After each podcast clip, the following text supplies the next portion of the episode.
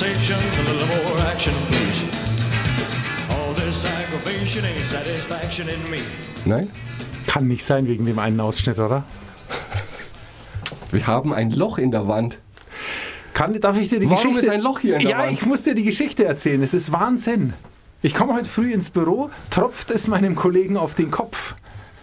Der sitzt da und tropft auf seinen Arbeitsplatz. Er ist einfach sitzen geblieben und Nein, hat das natürlich zur nicht. Wir Kenntnis haben, genommen. wir Okay. haben einen Eimer untergestellt und mit Lappen den, das alles beseitigt und haben sofort bei unserem Sanitär, bei unserer Sanitärfirma angerufen, die ich übrigens wirklich liebe, weil eine Stunde später war jemand da und hat sich gekümmert. Das Problem ist, er ist dann mit mir durch das, wir sind ja in einem relativ alten Gebäude, altes Bürogebäude. Im ersten Stock ist unser kleines Aufnahmestüberl. Da, die Server stehen hier oben, hier ist so das Archiv und all der Kram. Unten wird gearbeitet. Und dann haben wir alle Räume durchgeschaut und er hat gesagt, nein, das tropft nur von, nur von einer Stelle her tropfen. Und dann hat er auf die Tür unseres Stüberls gezeigt. Ich habe hier noch nie Wasser gesehen. Was kann hier tropfen? Was kann hier tropfen? Ja, das dachte ich, ja, Gott sei Dank. Die Heizung haben wir nicht, als einziges haben wir die Heizung nicht verkleidet, sondern da haben wir nur einen weißen Stoff drüber gehängt. Dann hänge ich den Stoff weg, er hat's. Und dann hat er gesagt, nein, das ist die andere Ecke.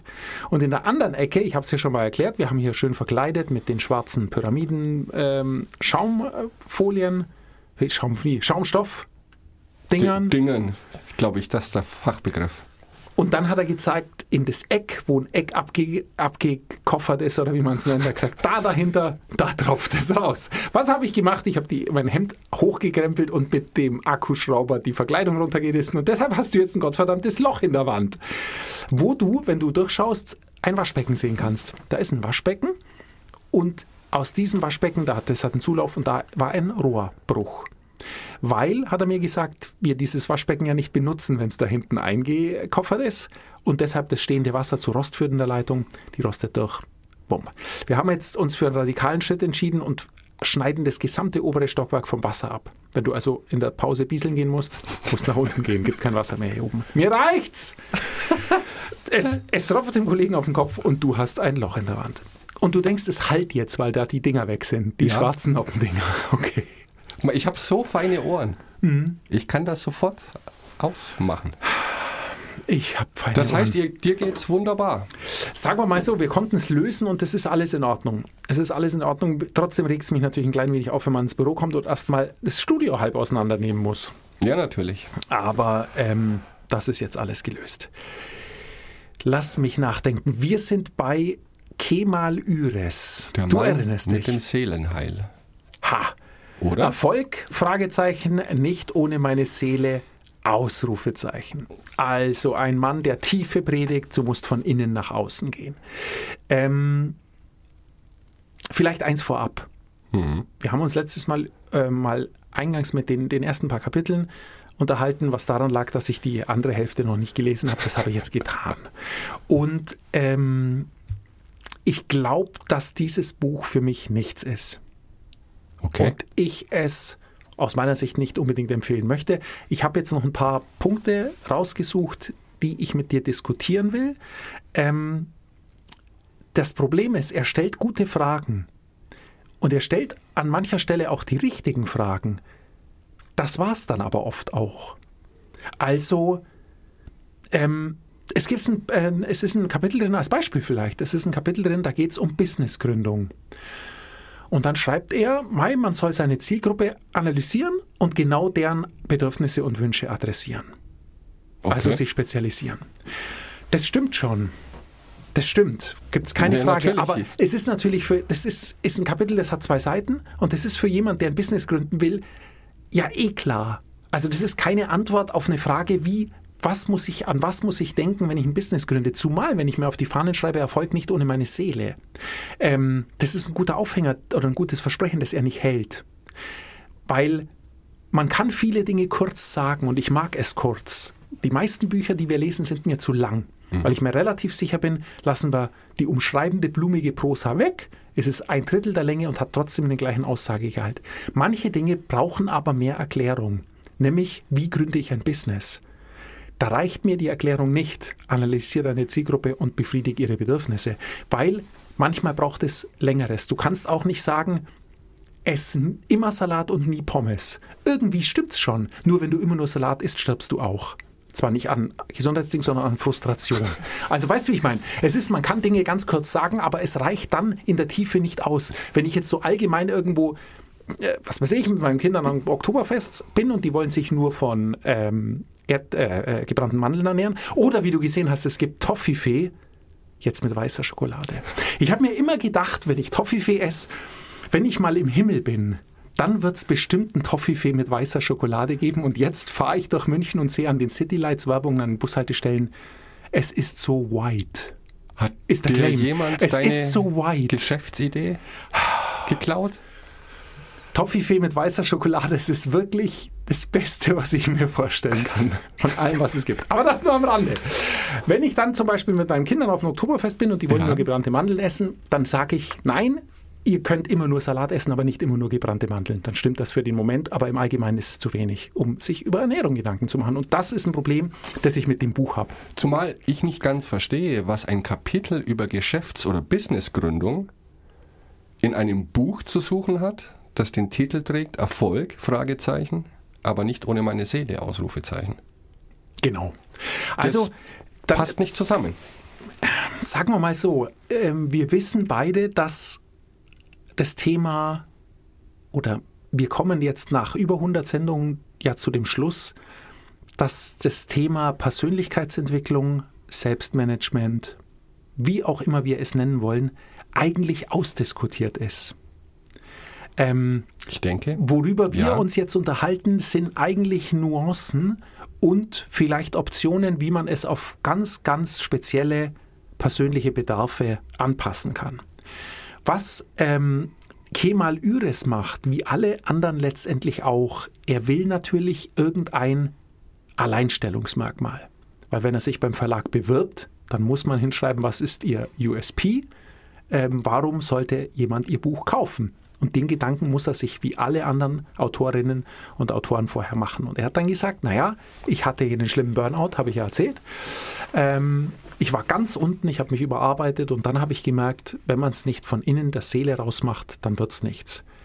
Aber das meine ich eben, er kann dieses Versprechen nicht ganz halten, weil relativ selten geht es darum. Da habe ich später auch noch ein relativ guten, ein gutes, gutes Beispiel dafür, wo ihm das einfach nicht gut gelingt, sondern genau das Gegenteil dann zum Vorschein kommt, was ich etwas schwach finde. Denn letztendlich, das war das, was ich meinte, ähm, ist dieses Buch eher eine Selbstdarstellung. Da will ich aber später noch Oh. drauf kommen, wenn ich dann völlig ablästere und abledere. Aber zuerst wollen wir noch was diskutieren, was äh, diskutierenswert ist und was wieder, wie äh, so oft, ähm, einen guten Ansatz oder, wie soll ich sagen, ein gutes Thema vorgibt, über das man sprechen kann, über das in dem Buch aber nicht gesprochen wird oder nicht ausreichend gesprochen wird. Und zwar, bist du bereit? Legen wir los. Es gibt ein Kapitel, in dem es um Planung und Systeme geht. Erst erschaffen, dann einfach machen. Ähm, er propagiert, dass es guter Systeme braucht und schließt dieses Kapitel mit dem Fazit ab. Wenn du nachhaltig in deinem Business erfolgreich sein willst, brauchst du eine stimmige Balance aus Systemeffizienz und Leidenschaft. Den Satz habe ich jetzt abgelesen. Ähm, das ist aber ein interessanter Satz, denn du nickst. Natürlich nickst du. Das ist ja perfekt. Also wenn man ein gutes System hat, das effizient ist und dann noch mit Leidenschaft an was arbeitet, dann ist es top. Er hat ein gutes Beispiel dafür, ähm, über das wir auch noch reden können, nämlich, dass McDonald's ja deshalb so, nicht deshalb so groß ist, weil sie einen besonders guten Burger machen. Denn wenn du dir ein klein wenig Mühe gibst, kannst du wahrscheinlich zu Hause einen besseren Burger machen oh ja, und er ist günstiger. Ähm, sondern die sind so erfolgreich, weil sie so ein wahnsinnig gutes System haben und deshalb überall alles gleich ist und sie deshalb verhältnismäßig immer noch günstig anbieten können bei einer immer gleichbleibenden Qualität. Und, Okay. und das gefällt dir jetzt natürlich nicht, weil dort nicht nach dem Warum gefragt wird, sondern nur nach dem Wie. naja, aber Du und bist ja ein Leidenschaft habe ich beim letzten Mal, als ich bei McDonalds war, auch nicht zu spüren bekommen. Ja, das ist richtig. Ähm, die, aber ihm ging es da ja, sag, bleiben wir mal bei dem System. Lass, die mal die, lass mal die Leidenschaft vielleicht raus, weil ich finde den Ansatz mit dem System unglaublich gut. Mein, mein Mangel an dem Buch oder meine Bemängelung, wenn es dieses Wort gibt an dem Buch, ist eben auch das, das war's. Mehr Information bekomme ich nicht. Ich bekomme nur die Information, dass man ein System braucht. Und sagen wir mal so, ähm, McDonald's ist ja gerne ein Beispiel für so ein System. Da wird aber jeder normale Mensch sagen, gut, ich bin aber nicht McDonald's, weil ich mache nicht nur fünf Produkte, die alle so einfach sind. Und ein anderes Beispiel wäre ja, wenn du, wenn du auf einem Jahrmarkt zum Beispiel oder Kirmes oder Rummel. Rummel ist eigentlich die schönste, ist eigentlich doch die schönste Beschreibung ähm, für einen unständ, selbst unständigen Markt. Rummel. Wie heißt ein Rummel in der Schweiz? Kirmes hat in der Rummel. Schweiz. Nee, das hat einen eigenen Namen. Hab's vergessen, ich reich's nach. Vielleicht können wir es in die Shownotes schreiben. In der Schweiz heißt Volksfest anders als bei uns. Stell dir vor, du hast einen Stand am Volksfest und willst, dass ähm, Kinder zu dir kommen, um ein Einhorn-Tattoo, ein temporäres ge ge gezeichnet zu bekommen. Dann kannst du jemanden suchen, der das kann, oder du machst eine Schablone und es kann jeder. Das ist der beste, als beste Beispiel für ein System. Das ist einfach ein sehr, sehr einfaches System. Und was McDonald's gemacht hat, und das ist eigentlich sehr interessant, ich erinnere mich an ganz frühe Zeiten bei McDonald's, da konntest du einen Cheeseburger kaufen, wie er ist. Wenn du gesagt hast, ich hätte ihn gern ohne Gurke, haben sie gesagt, dann mach sie runter. Punkt. Und das ist ein sehr, sehr wichtiger Punkt. Das war vor vielen, vor vielen Monaten war das. Es war vor vielen Jahren. Jetzt kann man, glaube Ja. ich, sagen, ich will ohne Gurke, dann kriegt man Keine Ahnung. Gurke. Ich glaube schon. Natürlich, auf einen Hamburger gehört eine Gurke. Entschuldigung. Also, Da brauchen wir jetzt gar nicht drüber Wer- diskutieren. Bitte. wer auf einem Hamburger diese Gewürzgurken isst, Das ist kann so kein geil. guter Mensch sein. Das- nein, nein, Es nein. hat sich doch jemand dabei was gedacht, denn eine Gurke auf einen Hamburger zu tun. das ist wirklich der, Du bist der Apfel des Paradieses. Du gehst in ein Restaurant und sagst, du willst die Nummer 15, aber statt Pommes mit Reis und die Beilage bitte auf einem separaten Teller. Nein, da überhaupt nicht. keine Ich Nummer will, nur, 15 ich will nur nichts, was man nicht essen kann. Und diese Okay. Gewürzgurken sind nicht zum Verzehr geeignet. Egal, lass uns auf unser Beispiel Das zurückkommen. System. Und das System. Ähm, für McDonald's war es wichtig, erstmal einen Standard zu schaffen, ein ganz klares System zu schaffen. Jetzt könnte man, du kennst mein Lieblingsbeispiel, E-Mail.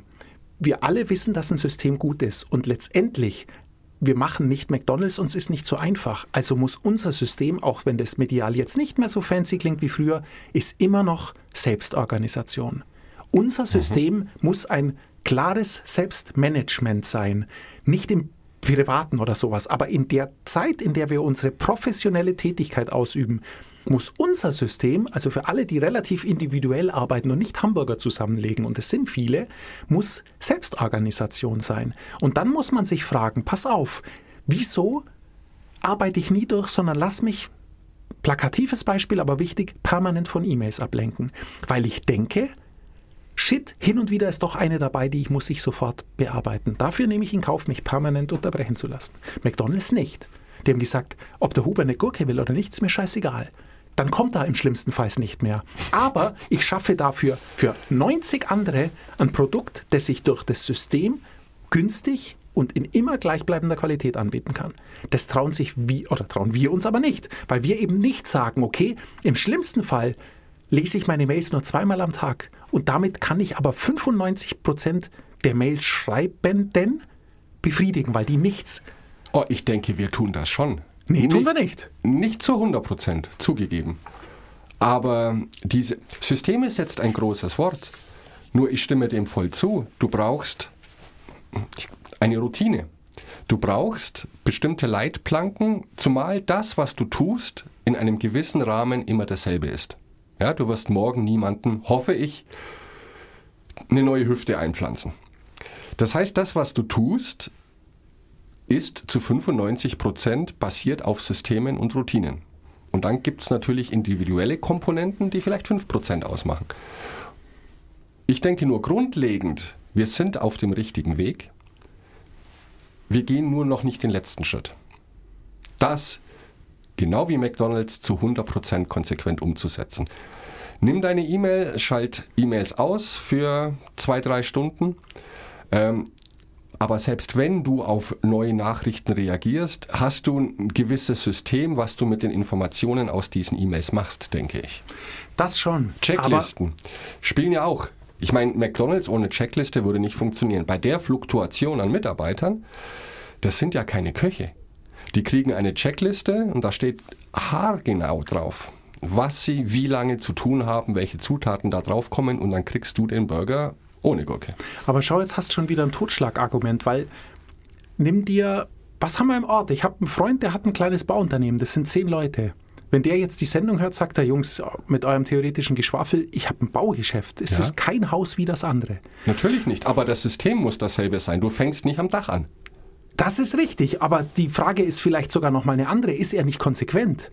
Weil letztendlich ist es, was du gesagt hast, mit den 95 Prozent tun wir immer das Gleiche. Wahrscheinlich ist in seinem Baugeschäft, wenn er ein Haus baut, sind auch 90 Prozent der Prozesse immer die gleichen. Ich bin Und wirklich, überzeugt. wirklich Pain in the Ass sind die 10 Prozesse, die er immer individuell anfertigen muss. Ja. Und jetzt ist die Frage der Konsequenz. Stellt er sich hin und macht so weiter wie bisher oder sagt er, weißt was, ich bin ab, bediene ab jetzt nur noch ein Klientel, das ich mit meinen 90 Prozent der Mhm. Prozesse zu 100 Prozent abdecken kann, weil ich dadurch verlässlich werde, was meine Termine angeht, weil ich weiß, ich habe die Sache im Griff und weil ich einen guten Preis machen kann, Genau. weil sich meine Prozesse wiederholen und ich effizienter mit ihnen umgehen kann. Ja, aber dann müsste man den Kollegen mal fragen, was die Zielgruppe ist. Momentan klingt es so, dass seine Zielgruppe ist jeder, der potenziell ein Haus bauen möchte.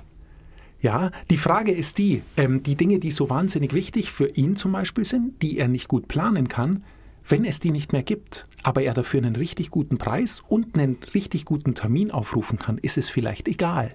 Und dann ist es, wird es plötzlich zu einer Win-Win-Situation, weil es ist ja auch für jetzt den Bauunternehmer blöd, die letzten 10 Prozent, die sich ständig ändern und bei denen es ständig Schwierigkeiten gibt, weil eben doch Dinge passieren könnten, die man nicht berücksichtigt hatte oder man Materialien braucht, die schwer zu kriegen sind und deshalb alles stockt, kostet alles viel Geld, ist einfach ärgerlich. Wenn man sich das alles sparen kann, können alle gewinnen.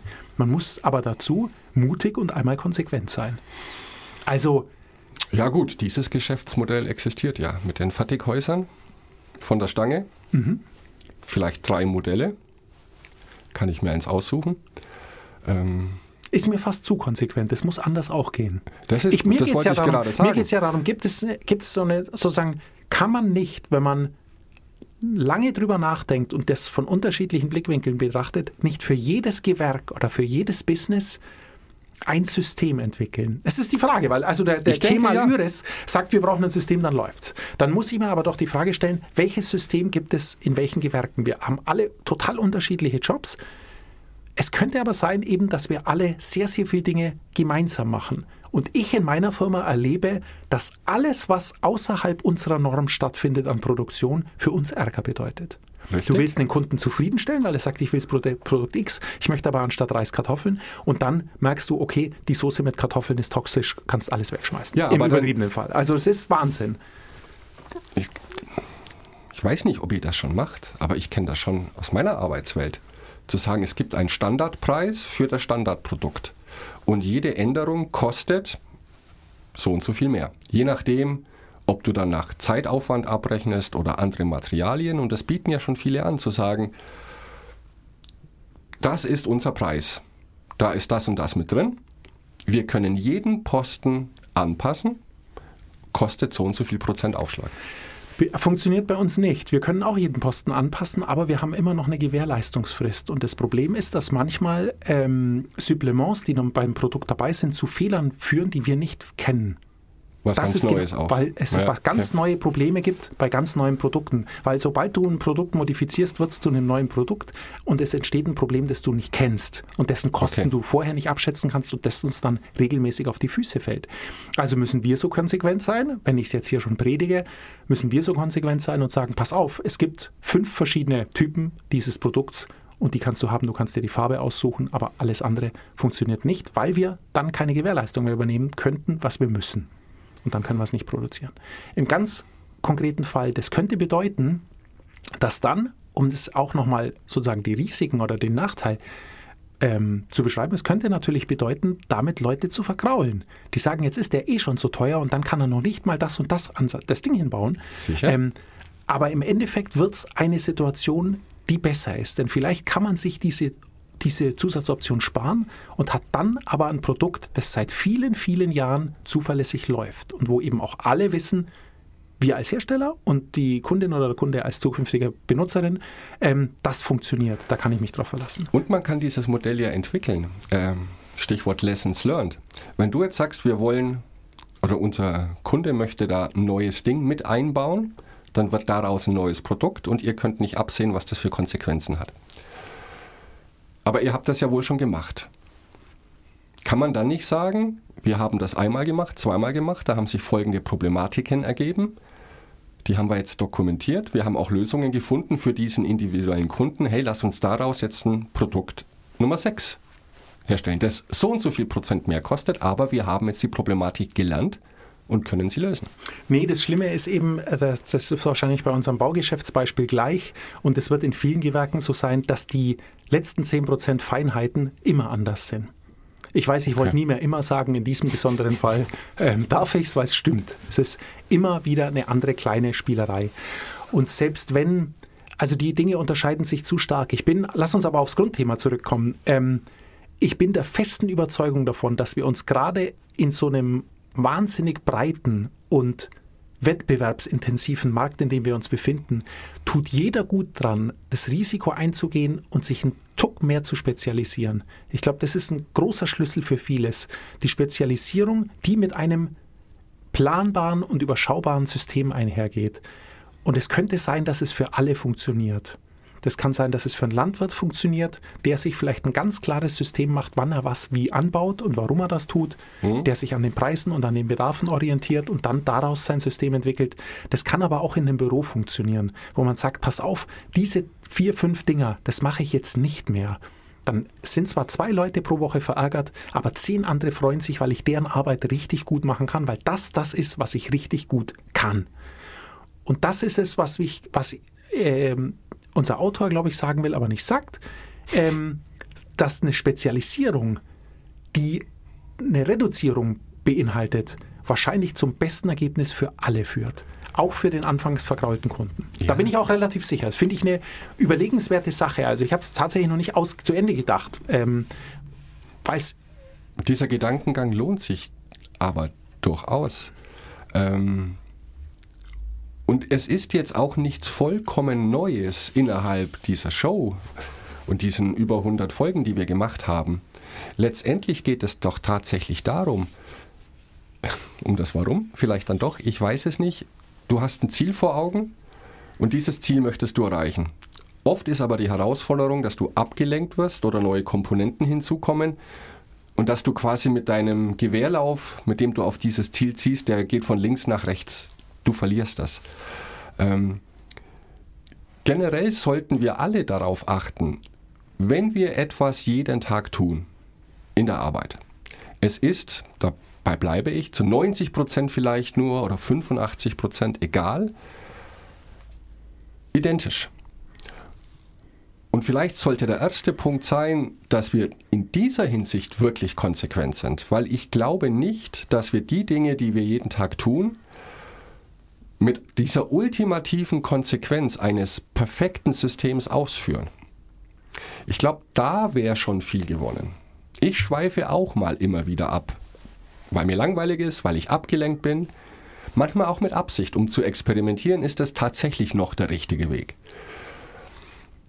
Aber wenn da, du kriegst auch, ich meine, wir leben von Aufträgen, welcher Art die auch immer sind, und da läuft ein Standardprozedere durch, allein um mich absichern zu können, der Kunde kriegt alles das, was er will, es bleibt alles im Kostenrahmen und es hat diesen gewissen Qualitätsanspruch, den ich habe, den auch meine Kunden haben.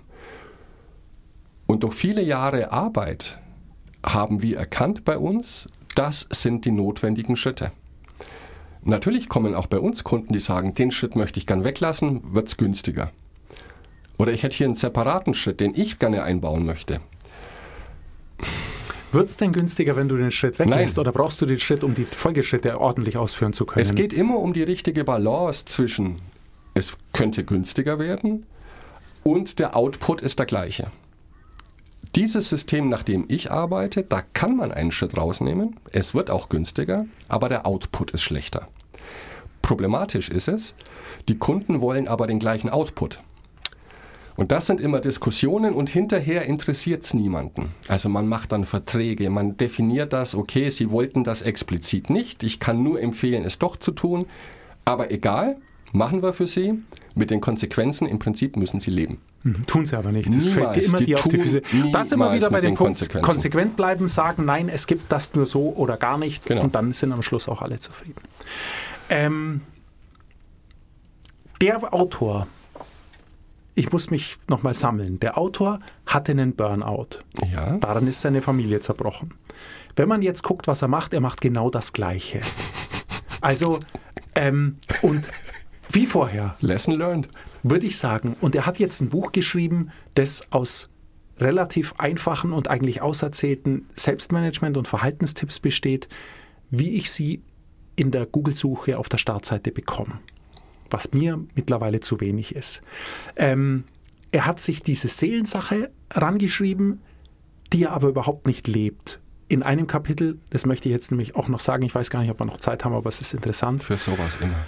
Da geht es ihm darum, dass wir uns selbst zeigen sollen, über Social Media oder wie immer, dass wir unsere Arbeit zeigen sollen und dass wir durchaus polarisieren sollen in dem, was wir tun. Und er sagt, er macht es dadurch, weil er so erfolgreich ist, findet er, steht es ihm zu, wenn er sich für 200.000 Euro ein Auto kauft, das auch zu zeigen. Die Reaktionen sind dann aber, dass Leute sagen, hey, du predigst Tiefe, äh, du predigst von innen nach außen und dann postest du nur deine Luxuskonsumgüter. Wie passt das zusammen?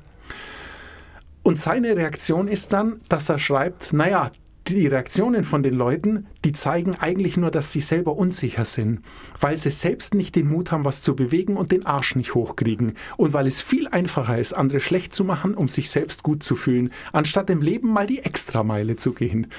Und dieser Absatz und dieser Satz ist für mich das absolut eindeutige Zeichen einer totalen Themaverfehlung.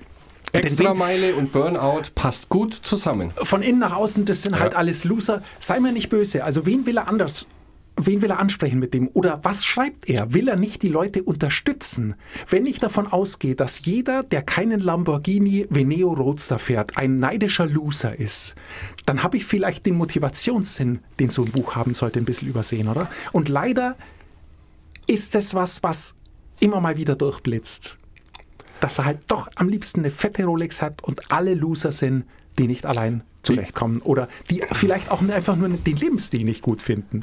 Ich, ich dir jetzt an.